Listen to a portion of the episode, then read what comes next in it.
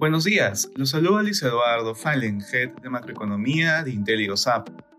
El día de hoy, viernes 2 de junio, los mercados internacionales se mueven al alza luego de que se recuperara la confianza de los inversionistas respecto al manejo de la deuda y el gasto público en Estados Unidos, aprobándose el acuerdo entre Biden y McCarthy en el Senado. De manera particular, en Estados Unidos los futuros avanzan luego de la aprobación del proyecto de ley en el Senado sobre el techo de deuda, que evita un incumplimiento de Estados Unidos, recuperando así la confianza de los mercados.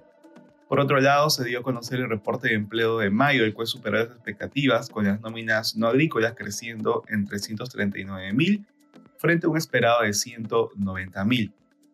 Sin embargo, fue tomado de manera positiva por los inversionistas, ya que el aumento salarial mostró una inflación más ligera de lo esperado y una tasa de desempleo que creció.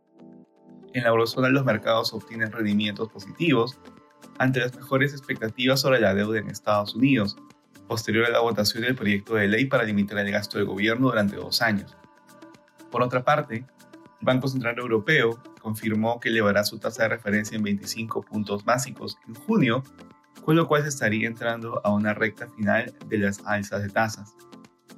En Asia, los mercados cerraron al alza. En Japón, el Nikkei volvió a tocar máximos de 33 años, luego de que el proyecto de ley sobre el techo de deuda pasara al escritorio de Biden para que sea promulgado. Por otro lado, en China se están considerando nuevas medidas para estimular el sector inmobiliario, motivando las ganancias en la bolsa y los commodities.